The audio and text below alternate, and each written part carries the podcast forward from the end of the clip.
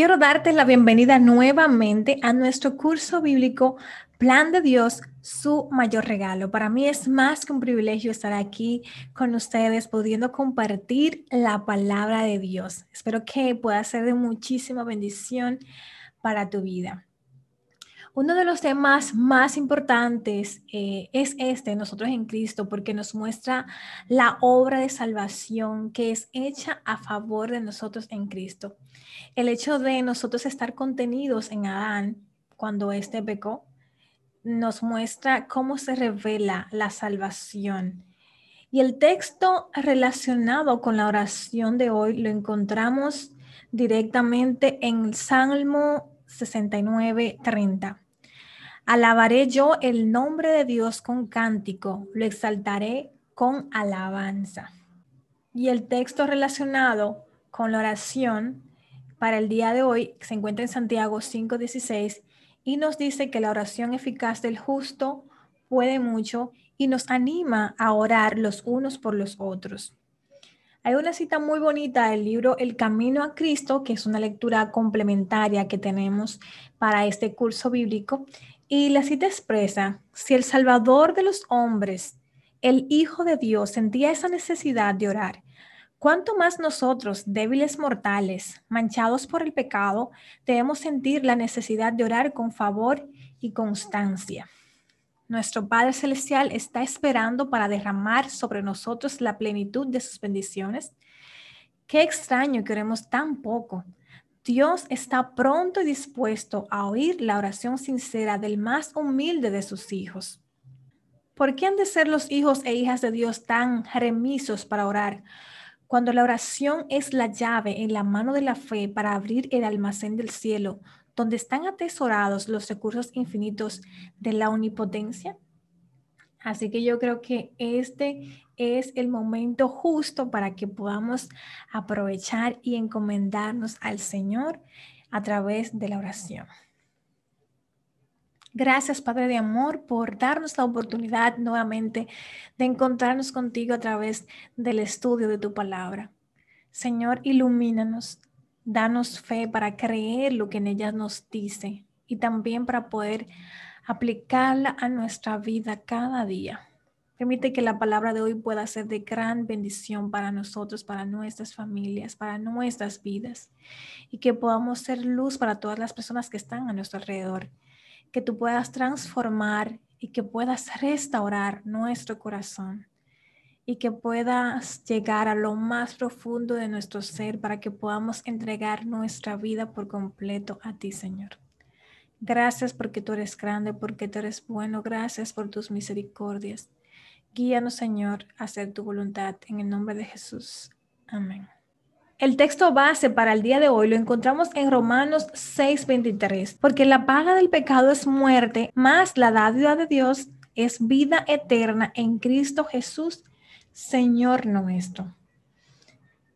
En la lección anterior estudiamos el amor incondicional de Dios, ese amor que Dios nos ofrece a cada uno de nosotros, y vimos cómo el amor incondicional de Dios es el motor de nuestra salvación. En las lecciones anteriores también hemos visto que hay dos grandes problemas que afectan el ser humano.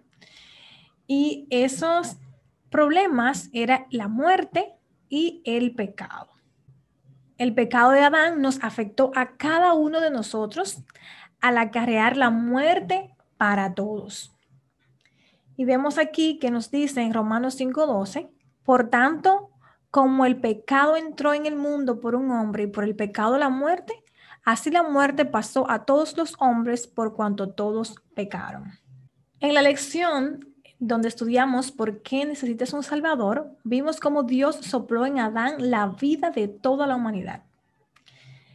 Quiere decir esto que toda la vida estaba contenida en Adán. De hecho, el nombre Adán significa humanidad. Directamente, analicemos el hecho de que cuando Adán pecó, que es la fuente de todos, quedamos contaminados por el problema del pecado.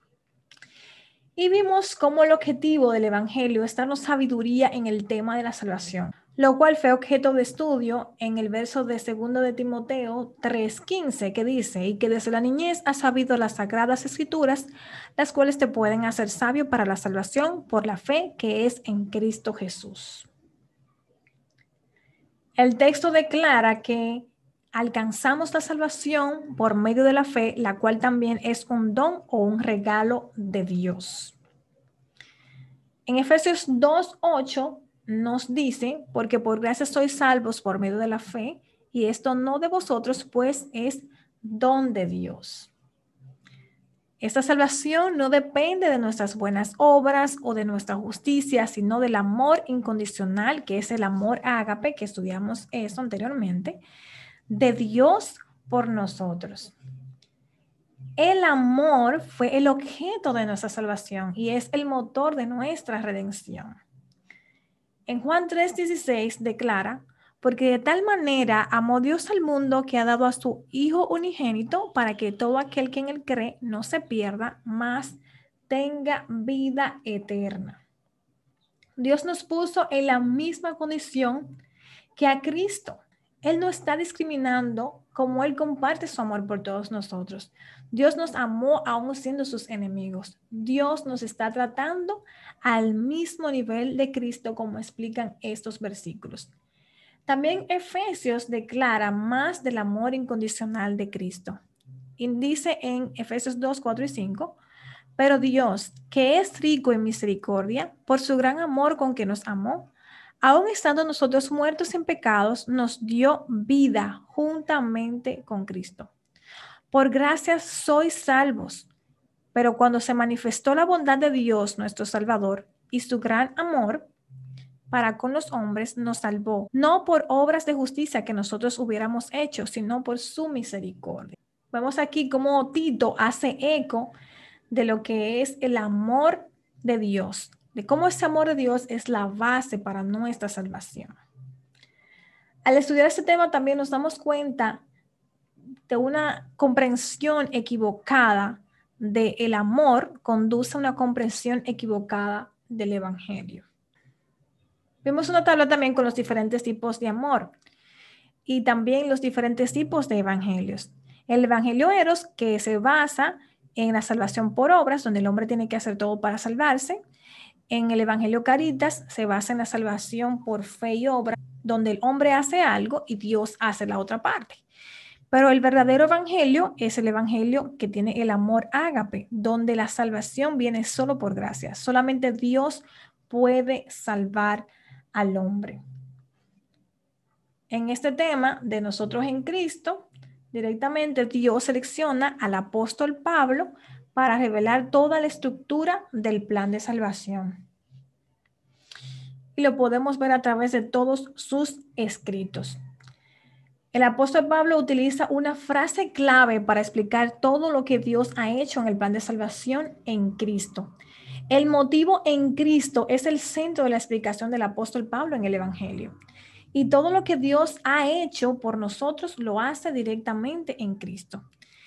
Si se eliminara de sus escritos la frase en Cristo, muy poco quedaría de la exposición del apóstol Pablo del Evangelio. Veamos algunos versos donde el apóstol Pablo emplea esta expresión. Lo vemos en Efesios 4:32 y dice, antes sed benignos unos con otros, misericordiosos, perdonándoos unos a otros como Dios también os perdonó a vosotros en Cristo. Filipenses 3:14 dice, prosigo a la meta, al premio del supremo llamamiento de Dios en Cristo Jesús. Efesios 3, 11 y 12 dice, conforme al propósito eterno que hizo en Cristo Jesús, nuestro Señor, en quien tenemos seguridad y acceso con confianza por medio de la fe en Él. Y 2 de Corintios 5, 17, de modo que si alguno está en Cristo, nueva criatura es. También puedes estudiar algunos otros versos donde se encuentra la frase en Cristo. Lo vemos en Romanos 6, 23, en 2 de Corintios 1, 21, Romanos 8, 39 y Romanos 8, 1. El apóstol Pablo presenta dos estados en los cuales se encuentra la humanidad, en Adán o en Cristo.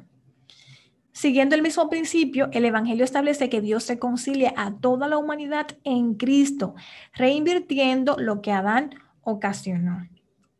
Vemos en primera de Corintios 15, 21 y 22, porque por cuanto la muerte entró por un hombre, también por un hombre la resurrección de los muertos. Porque así como en Adán todos mueren, también en Cristo todos serán vivificados. En la carta a los hebreos nos muestra cómo funciona el principio de la solidaridad bíblica, que es un principio que vamos a estar estudiando en esta lección, lo cual es importante entender para poder eh, también comprender lo que es el plan de salvación y su muerte en la cruz. ¿Cuál es ese milagro? ¿Cuál es ese trabajo que hace la cruz de Cristo en nuestra vida? Y para explicar el principio de la solidaridad en la Biblia, vamos a ver cómo el escritor de la carta de los hebreos relaciona el sumo sacerdocio de Cristo con Melquisedec. La pregunta que vamos a responder es, ¿puede Jesús ser nuestro sumo sacerdote como lo establece Hebreos 4, 14 al 15? Vamos a leer el texto. Por tanto, teniendo un gran sumo sacerdote que traspasó los cielos, Jesús, el Hijo de Dios, retengamos nuestra profesión, porque no tenemos un sumo sacerdote que no pueda compadecerse de nuestras debilidades, sino uno que fue tentado en todo según nuestra semejanza, pero sin pecado. El escritor de la carta de los hebreos está consciente del problema que esto le va a acarrear porque muchos consideraban que Cristo no podía ser sumo sacerdote porque no descendía de la ley de la herencia de la tribu de Leví. De todos modos, en Génesis 14 podemos estudiar el encuentro que tuvo Abraham con el sumo sacerdote Melquisedec.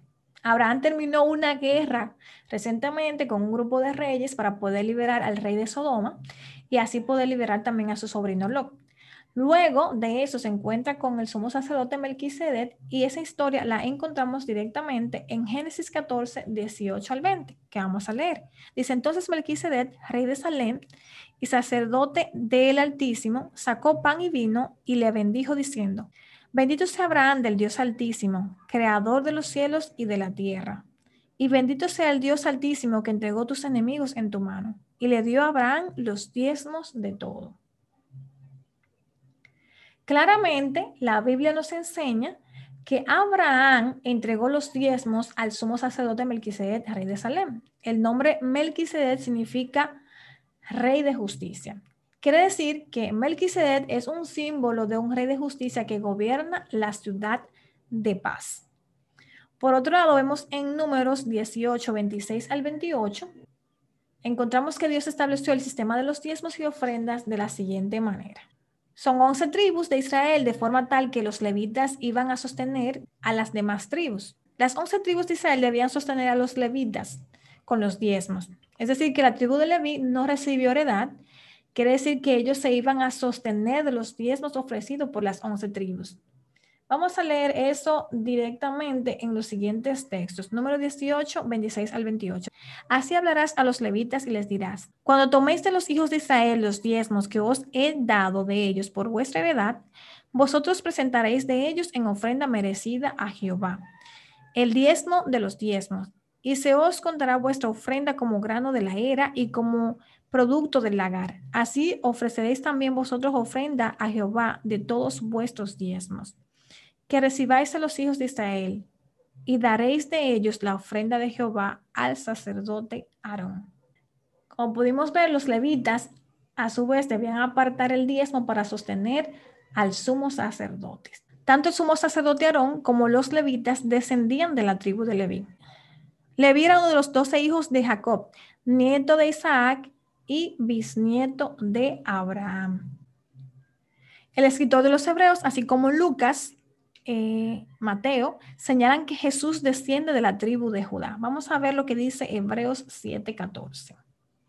Porque manifiesto es que nuestro Señor vino de la tribu de Judá, de la cual nada habló Moisés tocante al sacerdocio. El escritor de los Hebreos entiende claramente que Jesús desciende de la tribu de Judá y lo expone directamente aquí en Hebreos 7:14. Los hebreos entendían que Cristo no debía recibir el título de sumo sacerdote debido a que Cristo pertenecía a la tribu de Judá y el sumo sacerdocio Dios se lo asignó a Aarón de la tribu de Leví, es decir, que estaba en una tribu que no le correspondía lo que tenía que ver con el sacerdocio. Aplicando el principio de solidaridad, el escritor de la carta a los hebreos pasa ahora a demostrar que Cristo es sumo sacerdote del orden del Melquisedec. La gran pregunta viene ahora, ¿dónde se le pregunta al autor del libro de los hebreos? Espérate un momento, no es Leví que paga los diezmos a Melquisedec. Quien pagó los diezmos a Melquisedec es Abraham. Y el escritor de la carta de los hebreos dice, es correcto, pero Leví estaba en los lomos de Abraham cuando Abraham pagó el diezmo a Melquisedec. Dicho de otra manera, Leví estaba todavía en los espermatozoides de Abraham. Todavía Leví no existía, pero estaba contenido en Abraham cuando él pagó los diezmos a Melquisedec. Leví pagó los diezmos a Melquisedec en Abraham, aplicando el principio de la solidaridad. El escritor de las cartas de los hebreos dice, si Leví pagó los diezmos a Melquisedec cuando estaba contenido en Abraham. En realidad, Abraham fue quien pagó los diezmos, pero Leví estaba en Abraham cuando éste pagó los diezmos el escritor de los Hebreos aplica una profecía acerca de Cristo en Salmo 110. Jehová dijo a mi Señor, siéntate a mi diestra hasta que ponga a tus enemigos por estrado de tus pies. Jehová enviará desde Sion la vara de tu poder. Domina en medio de tus enemigos. Juró Jehová y no se arrepentirá. Tú eres sacerdote para siempre según el orden de Melquisedec. Entonces, aplicando ese principio de la solidaridad, el escritor de los Hebreos dice, Cristo, tú eres sacerdote según el orden de Melquisedec. Hebreos 7 establece que Leví pagó los diezmos a Melquisedec, por lo tanto, es un sacerdote de rango menor a Melquisedec. Lo cierto es, tal y como leímos en Génesis 14, 18 al 20, que el que pagó los diezmos a Melquisedec fue Abraham.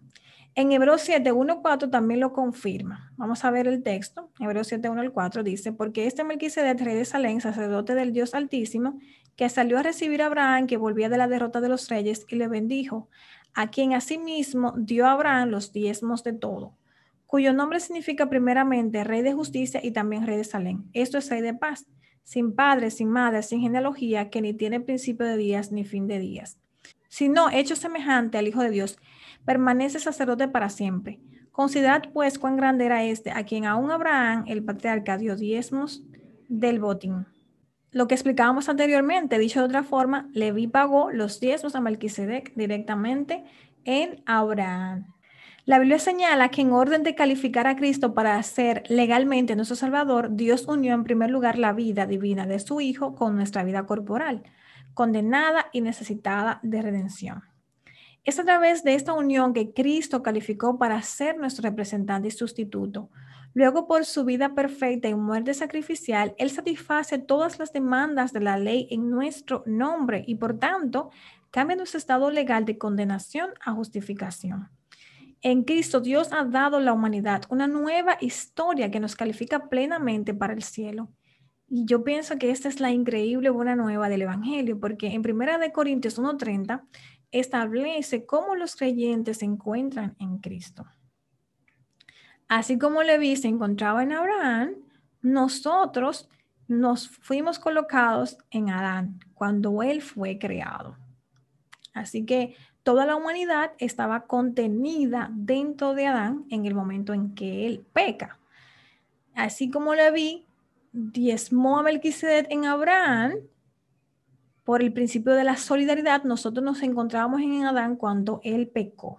¿Okay? Estoy haciendo la comparación de cómo Abraham pagó a Melquisedec los diezmos y ahí está contenido eh, directamente Leví, lo que hace que Melquisedec sea un sacerdote de mayor rango. De igual forma, aplicando este principio de la solidaridad, nosotros pecamos también porque estábamos contenidos dentro de Adán cuando él pecó. El autor de Desequilibrio Fatal en la página 134 señala que nacimos con el problema del pecado y la consecuencia de la muerte. Dice, a causa de su pecado, todos nosotros heredamos la corrupción de Adán mientras estábamos profundamente contenidos en el patrón genético de sus domos. Tal como un drogadicto engendra un hijo con malformaciones congénitas, nosotros somos hijos deformados de nuestro Padre, malditos con defectos espirituales de nacimiento que nos han separado de nuestro Hacedor. Por medio del Evangelio, Dios revierte el problema colocando a toda la humanidad en Cristo. Y aquí viene la parte más interesante. Vamos a hacer un resumen de lo que hemos estudiado hasta ahora. Presentado de otra forma, aprendimos que Dios hizo al hombre del polvo de la tierra y que Dios sopló la vida de toda la humanidad en Adán, ¿cierto? Es la razón de por qué Dios tomó de Adán la vida con la cual creó a Eva. Cuando la fuente pecó, toda la vida en Adán se contaminó con el pecado. Y ahora Dios envía la verdadera fuente de la vida, es decir, a Cristo, y coloca a toda la humanidad en Cristo. En 2 Corintios 5, 18 y 19 presenta este proceso como el acto de Dios de reconciliarse con nosotros en Cristo. Vamos a leer esos versículos. Dice, y todo esto proviene de Dios, quien nos reconcilió consigo mismo por Cristo y nos dio el ministerio de la reconciliación, que Dios estaba en Cristo reconciliando consigo al mundo, no tomándoles en cuenta a los hombres sus pecados, y nos encargó a nosotros la palabra de la reconciliación. El texto declara que Dios estaba en Cristo reconciliando consigo al mundo Reconciliar también es traducido como espiar, anular la consecuencia de un auto equivocado con vista a la restauración de la relación quebrada por el acto errado. Si se representara la cruz la sangre de Cristo con un globo rojo y los pecadores con globos negros, podríamos decir que su sangre nos cubre a todos reconciliados con Dios. Todos hemos sido reconciliados con Dios a través de Cristo. Eso quiere decir que no tiene Cristo que volver a morir por cada persona que nace, por cada pecador que nace, porque toda la humanidad está contenida en Cristo en el momento en que Él murió en la cruz del Calvario. Ahí nos reconcilió. Así que todos los seres humanos ahora podemos acceder a la salvación una vez que ya hemos creído. Y vamos a ver esto en Efesios 1.3. Bendito sea el Dios y Padre de nuestro Señor Jesucristo, que nos bendijo con toda bendición espiritual en los lugares celestiales en Cristo. Dios el Padre, que hizo sobreabundar para con nosotros en toda sabiduría e inteligencia, dándonos a conocer el misterio de su voluntad según su beneplácito, el cual se había propuesto en sí mismo de reunir todas las cosas en Cristo, en la dispensación del cumplimiento de los tiempos, así las que están en los cielos como las que están en la tierra. Con el objetivo de redimirnos, Dios nos colocó en Cristo. Es por eso que Dios no toma en cuenta nuestra justicia como pago por nuestra salvación, sino la de Cristo, porque Dios proveyó esta justicia para que ésta fuera de nosotros. La solidaridad no es culpa. La solidaridad que yo me hago solidario por el problema del pecado que fue creado por Adán y estoy metido con Adán en la situación. Dios no nos culpa por nacer pecador, porque nosotros no escogimos nacer pecador. No es posible que Dios culpe a una persona de que naciera pecadora. Dios no puede culpar. Y es por eso que Dios no toma en cuenta nuestra propia justicia, sino la de Cristo. Dios está demostrando ser justo al resolver nuestro problema que nosotros no escogimos, sino que por la solidaridad nos comprometemos con Adán y Dios provee la salvación y todo eso. Lo hermoso es que Dios lo hace porque Dios nos ama. En Primera de Corintios 15, 26 vamos a analizar este principio de la solidaridad y dice, porque por cuanto la muerte entró por un hombre, también por un hombre la resurrección de los muertos, porque así como en Adán todos mueren, vamos a esto claramente, en Cristo todos serán vivificados. Es decir, que morimos en Adán, pero en Cristo tenemos vida y vida eterna. A la luz de las escrituras solamente tenemos dos sillas donde sentarnos, en la silla de Cristo o la silla de Adán. En la silla de Adán vamos a encontrar la muerte eterna, pero en la silla de Cristo vamos a encontrar la vida eterna. Y realmente no existe, eh, porque hay mucha gente que se quieren pasar de listo y dice, bueno, me voy a sentar en el medio de las dos sillas. No, no puedes hacer eso. Tienes que elegir o la vida eterna o la muerte eterna. Cuando Adán y Eva pecaron, Dios lo colocó en Cristo. Vamos a analizar en Génesis 3:21. Y Jehová Dios hizo al hombre y a su mujer túnicas de pieles y los vistió. ¿Qué significa que Dios nos cubre de pieles de animales? Significa que Dios hizo un sacrificio por cada uno de ellos y lo puso a ambos en los corderos. En otra palabra, Dios lo puso a Adán y a Eva en Cristo.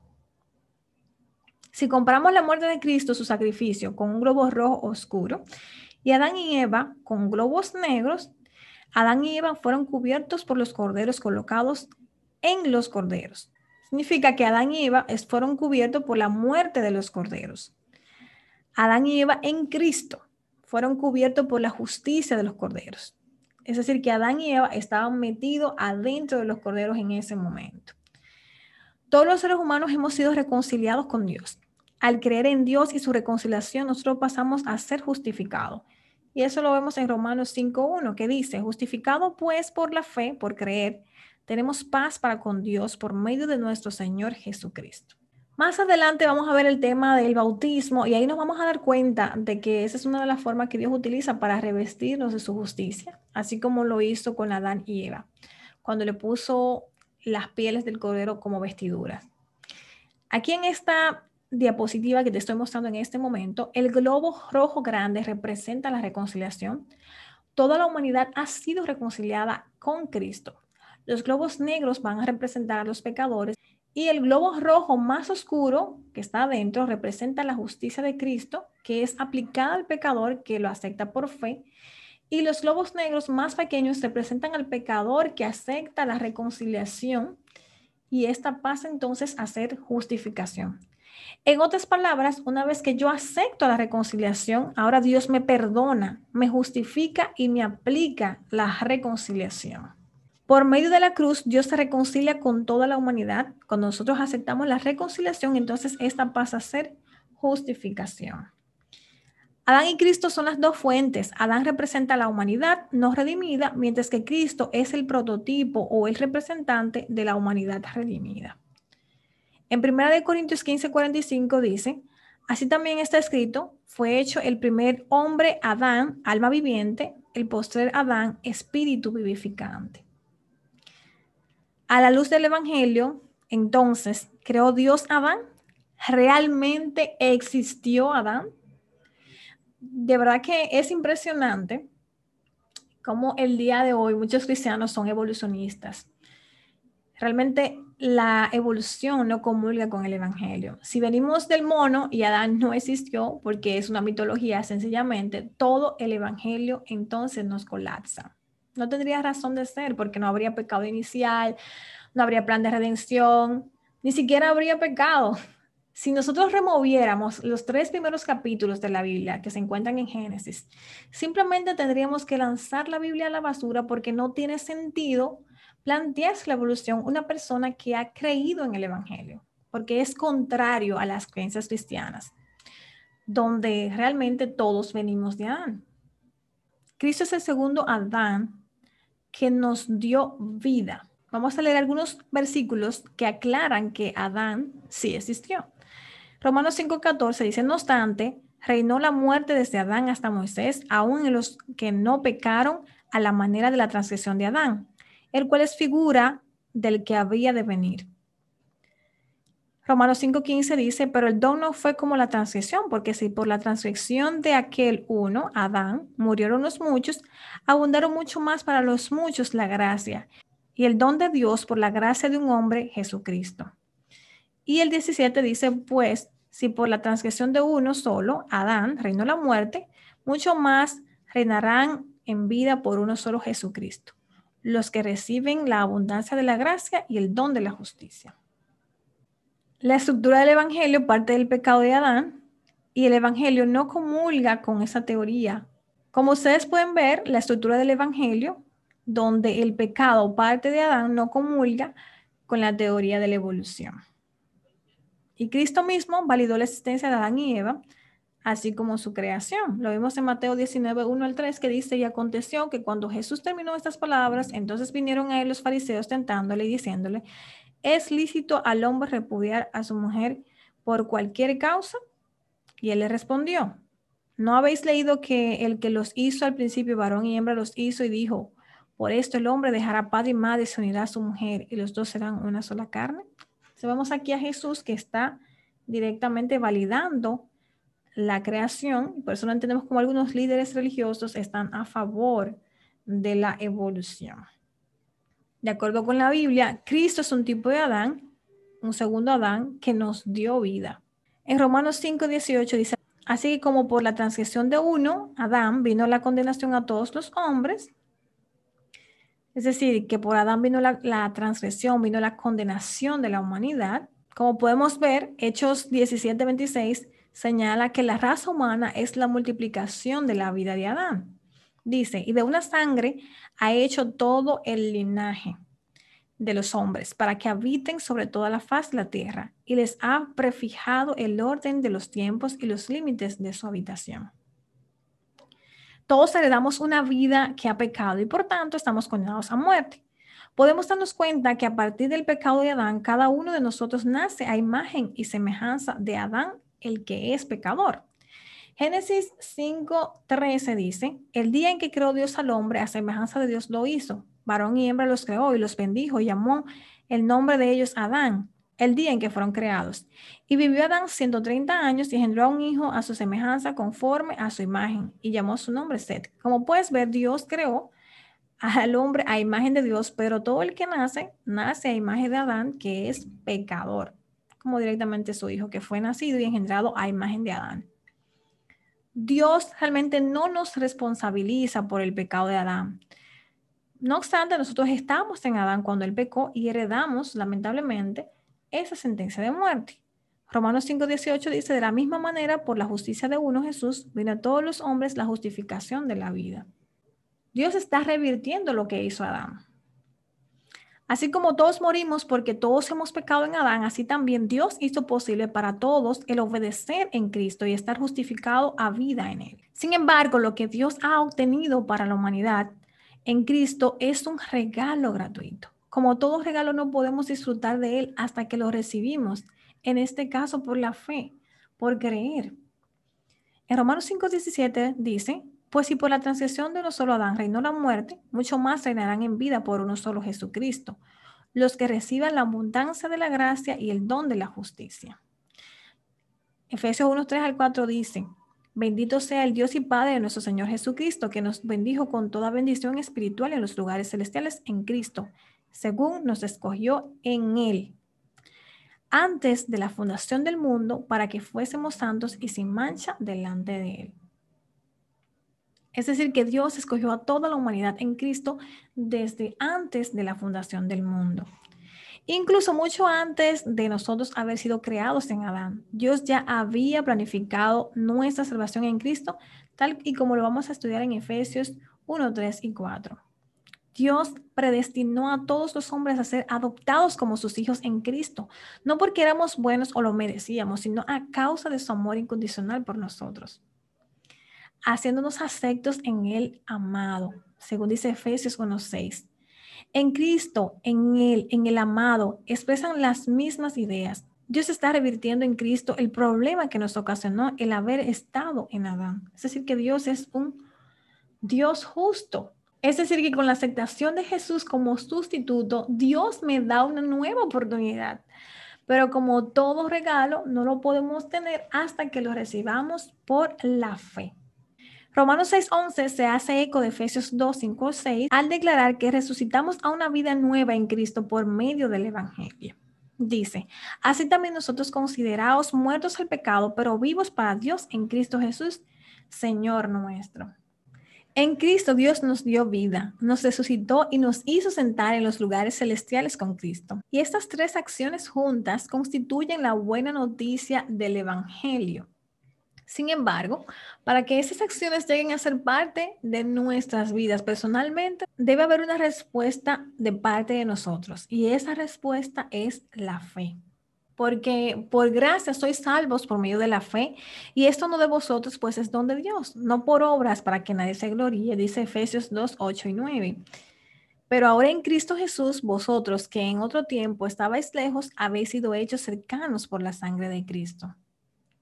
La salvación la recibimos solo por gracia, Hay personas que han tratado por años de ser buenos, cuando ya las escrituras nos han declarado que Él ha provisto la salvación en Cristo. Lo que debo hacer ahora es aceptar a Cristo y vivir una vida plena en Él, es decir, tener una relación con Dios. Aquí el protagonista del Evangelio es Cristo, no nosotros. En Romanos 6:23 dice, porque la paga del pecado es la muerte. El pecado es el cobrador implacable que demanda la muerte eterna del pecador pero también revela Romanos que la dádiva de Dios es vida eterna en Cristo Jesús, Señor nuestro. Para alabanza de la gloria de su gracia, con la cual nos hizo aceptos en el amado, en quien tenemos redención por su sangre, el perdón de pecados según las riquezas de su gracia. Efesios 1, 6 y 7. Es decir, que también tenemos un regalo especial de Dios en Cristo, que es la vida eterna. Dios nos ha provisto vida eterna en Cristo como un regalo gratuito que viene a través de la vida y la muerte de Cristo. Y realmente eso es lo que significa ser salvado por gracia solamente. En 1 de Juan 5:11 dice, y ese es el testimonio que Dios nos ha dado, vida eterna, y esta vida está en su Hijo. Dios nos ha dado vida eterna, la cual se encuentra en Jesucristo. El pecado es un cobrador, como decíamos anteriormente, que demanda la muerte del pecador, pero por la fe en Cristo somos capaces de pasar de muerte a vida eterna, según San Juan 5:24. Dice, de cierto, de cierto os digo que el que oye mi palabra y cree al que me envió, tiene vida eterna y no vendrá condenación, mas ha pasado de muerte a vida. La salvación que yo tengo viene por fe. Yo no tengo que hacer nada para ganármela. La única forma que yo puedo tener vida es si yo estoy en Cristo, porque Cristo es la vida. Entonces hay dos opciones en esta vida, aceptar a Cristo o rechazarlo. Aceptarlo implica alcanzar la vida eterna y rechazarlo implica la muerte eterna. Debido a que Dios es amor, Él no fuerza el don de la vida a nadie. La elección es nuestra. Solo hay dos opciones en esta vida, aceptar a Cristo o rechazarlo. Solo aquellos que reciben a Cristo por la fe van a experimentar vida eterna. Esto incluye también a quienes por causas ajenas a ellos mismos nunca escucharon el Evangelio, pero fueron fieles a la luz que tuvieron. Porque cuando los gentiles que no tienen ley hacen por naturaleza lo que es de la ley, estos, aunque no tengan ley, son ley para sí mismos, mostrando la obra de la ley escrita en sus corazones.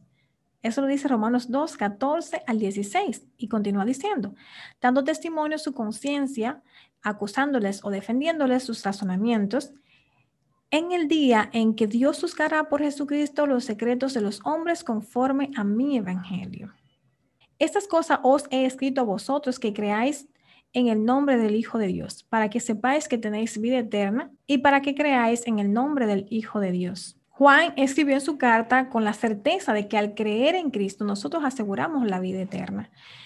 Y también enseña que la vida eterna es el resultado de creer en Cristo.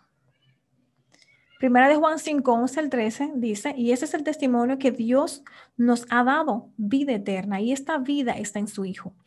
El que tiene el Hijo tiene la vida, y el que no tiene el Hijo no tiene la vida. Estas cosas os he escrito a vosotros que creéis en el nombre del Hijo de Dios, para que sepáis que tenéis vida eterna y para que creáis en el nombre del Hijo de Dios. Si la vida eterna está en Cristo y mi salvación depende de estar en Cristo, si no estoy en Cristo, mi condenación está representada por la muerte. Si no estoy en la vida, entonces estoy en la muerte. Si no estoy en Cristo, que es la vida, estoy entonces en la muerte, porque la vida es Cristo. Entonces, la realidad es que la vida eterna se obtiene como resultado de creer en Cristo. No permite el concepto de un infierno eterno, para ser torturados eternamente, los impíos tendrían que tener vida eterna y esta vida eterna solamente se encuentra en Cristo. Es decir, que eso sería muy, muy desastroso y también diría como incomprensible cómo Dios, si, la persona va a estar eternamente en un infierno, tendría que poner vida eterna en, en el perdido para entonces que esté en el infierno o que se esté quemando eternamente. Y es imposible que una persona esté en Cristo y, se pierda. No sé si me entiendes el concepto. Entonces allí tendríamos una contradicción a la luz del Evangelio. Si la vida eterna Dios la ofrece a los que creen en su Hijo y no a los que no creen, ¿cómo los que no creen pueden ser torturados eternamente sin vida eterna? Eso es imposible. Las personas entienden que Dios castiga a los pecadores por pecar. Sin embargo, A los pecadores que pecan y están perdidos, Dios lo está llamando a la salvación por el Evangelio. Y lo único que tienen que hacer es aceptar el llamado. ¿Qué quiere decir esto? Que Dios va a castigar a los impíos por haber rechazado la salvación y al rechazar la salvación entonces se mantuvieron perdidos. Es el rechazo a la salvación lo que mantiene a las personas en el pecado. Por ejemplo, si yo estoy, eh, digamos que me estoy ahogando en el océano y viene un hombre a rescatarme en un bote y yo decido no subirme, cuando la persona se cansa de decirme, mira, sube, eh, vamos que yo te quiero salvar, que yo te quiero ayudar, y entonces él se cansa de insistir, se desanime y se marche, entonces yo no puedo acusar a la persona de que él me condenó a morir en el agua.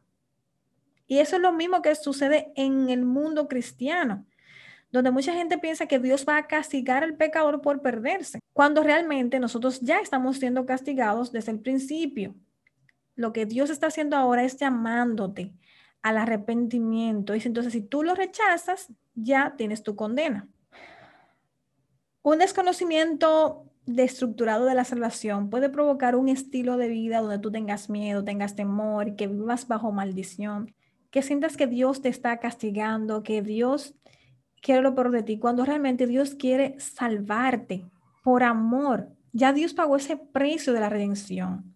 Dios tomó a Cristo para redimir a los pecadores que éramos enemigos de Él. Entonces pensar que Dios está castigando al pecador por pecar yo pienso que es distorsionar el plan de salvación y sobre todo el carácter de Dios, que es amor.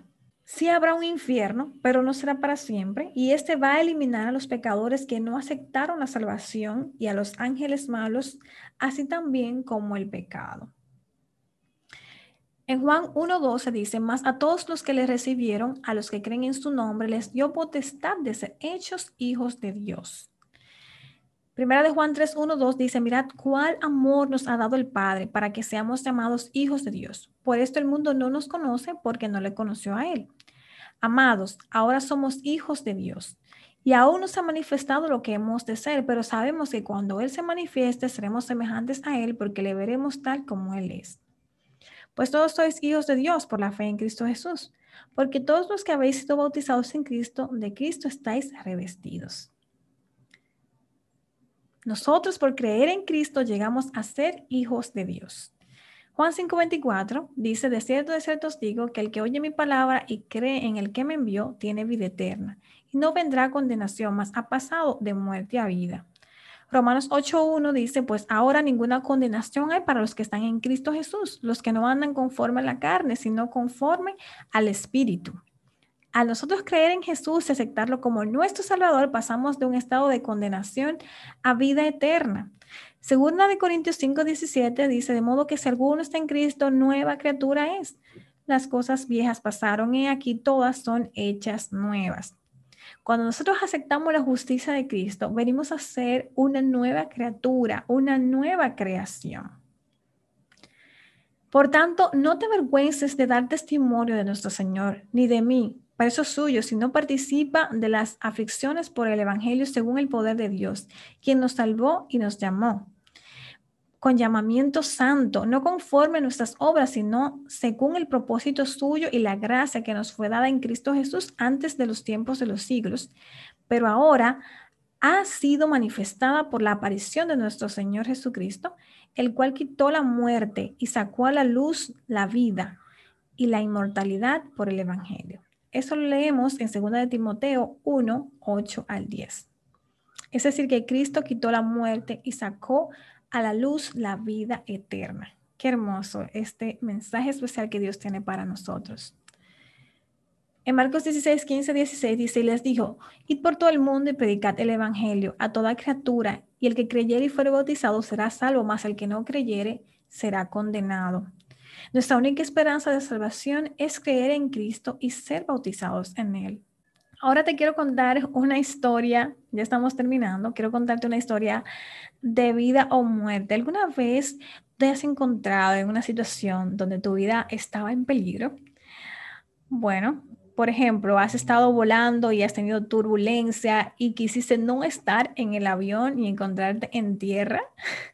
A mí me ha pasado, de hecho he viajado a muchísimos países y me ha pasado en múltiples ocasiones donde hay turbulencia. A principios, cuando no son tan fuertes, no, no, piensas nada, pero cada vez que tú te subes a un avión, eh, por lo menos en mi caso, oro por mi familia, oro por mí, por todos y pido perdón por todo porque no sé si voy a llegar al otro lado. No sé si te pasa a ti también lo mismo.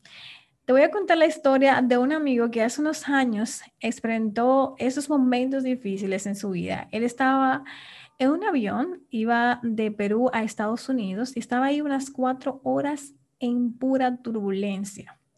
En ese momento, durante el vuelo, todos los motores se apagaron y el avión cayó libremente unos 2.000 pies en medio de los gritos de los pasajeros. Imagínate todo ese estrés y ese miedo que tenía toda la gente, el pánico se apoderó de todos en el avión, de toda la tripulación y también los pasajeros que se encontraban en este vuelo, porque estaban en peligro de muerte, todos estaban en peligro de muerte. En ese momento, mi amigo podía ofrecer todo lo que tenía para cambiar su posición de muerte en el avión a vida en la tierra. Hoy los seres humanos como puedes ver, le dan más importancia a un riesgo de muerte física que al riesgo de la muerte eterna. Hoy la humanidad se encuentra en Adam Airlines, en medio de la turbulencia del pecado, con un destino seguro a la muerte eterna. No existe nada mejor que estar parados en Cristo, la roca eterna. En Adán tenemos muerte eterna, mientras en Cristo tenemos vida eterna. ¿Dónde te encuentras tú en este momento? ¿Te encuentras en Adán o te encuentras en Cristo? Ahora, quiero que te hagas la pregunta. ¿Crees que hace unos dos mil años Dios colocó toda la raza humana en Jesucristo, que es el segundo Adán? ¿Aceptas que por su vida perfecta y su muerte sacrificial, Él reescribió su historia, cambiando su estado de condenación a muerte, a justificación de vida? Vamos a hacer un resumen de lo que hemos aprendido hoy para finalizar la lección. Hoy aprendimos que los dos hombres que son responsables de nuestra muerte y resurrección son Adán y Cristo respectivamente.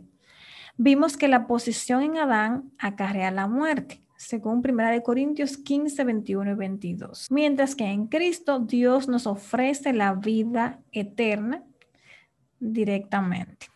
Es decir, somos vivificados en Cristo y en Adán tenemos muerte eterna. Aprendimos también que en Cristo todos los seres humanos hemos sido reconciliados por medio de la cruz y al creer en Dios y su reconciliación pasamos a ser justificados, según Romanos 5.1. La cruz reconcilia a toda la humanidad con Dios. Y si lo representamos esto en un globo rojo gigante, la cruz reconcilia a toda la humanidad, no importa el que cree con el que no cree, ya está ahí ese regalo. Entonces, adentro tenemos al pecador, nosotros que somos reconciliados. Pero luego, más adentro tenemos un globo rojo, que es la justicia de Cristo, que es aplicada al pecador. Y más adentro se encuentran los globos negros que representan al pecador en Cristo. Es decir, que ya la cruz, la muerte de Cristo, reconcilia a todo el mundo en Cristo. Pero cuando yo acepto ese regalo de Dios, es que la justicia de Cristo es aplicada a mí, que soy pecador y lo acepto por fe.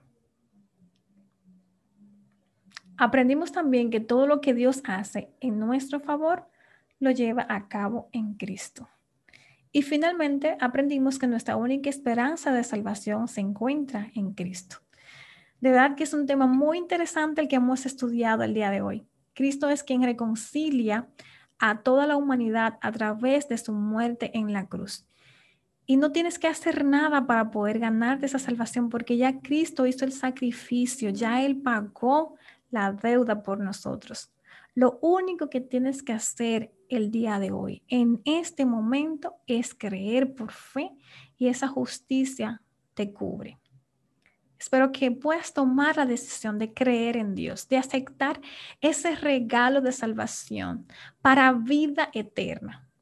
Lo que estás pasando en este momento es temporal porque Dios tiene vida eterna para ti y para todos los que amas. Vamos a orar para terminar la lección. Gracias Señor Jesús por acompañarnos en esta lección tan linda, donde pudimos aprender más de tu amor y de todo el sacrificio que tú hiciste con nosotros. Y cómo a pesar de que nosotros siendo pecadores y estábamos contenidos dentro de Adán al momento de que él pecó, tú eres un Dios justo y dices, no, ustedes no pueden pagar por eso las consecuencias porque tú no elegiste nacer, nacer pecador. Yo quiero aplicar la justicia, yo quiero por amor entregar a mi hijo a que pueda morir por ti para darte vida eterna. Y lo único que tenemos que hacer es aceptarla, no tenemos que hacer nada porque es por gracia y por tu misericordia. Gracias Señor por tu gran amor, por salvarnos, por darnos esperanza de una vida mejor. Ayúdanos Señor a aceptarte, aceptar ese regalo de salvación y vivir una relación especial contigo cada día. Gracias por tus bendiciones en el nombre de Jesús. Amén. Gracias por conectarte con nosotros en este estudio bíblico. Puedes seguir en nuestra página web www.mujerdefe.info y también buscarnos como Mujer de Fe en nuestras redes sociales, Instagram, Facebook y YouTube. Un abrazo y nos vemos en nuestra próxima lección. También te recomiendo que puedas compartir con más personas este estudio, que quieras llegar y que quieras bendecir. Hasta la próxima.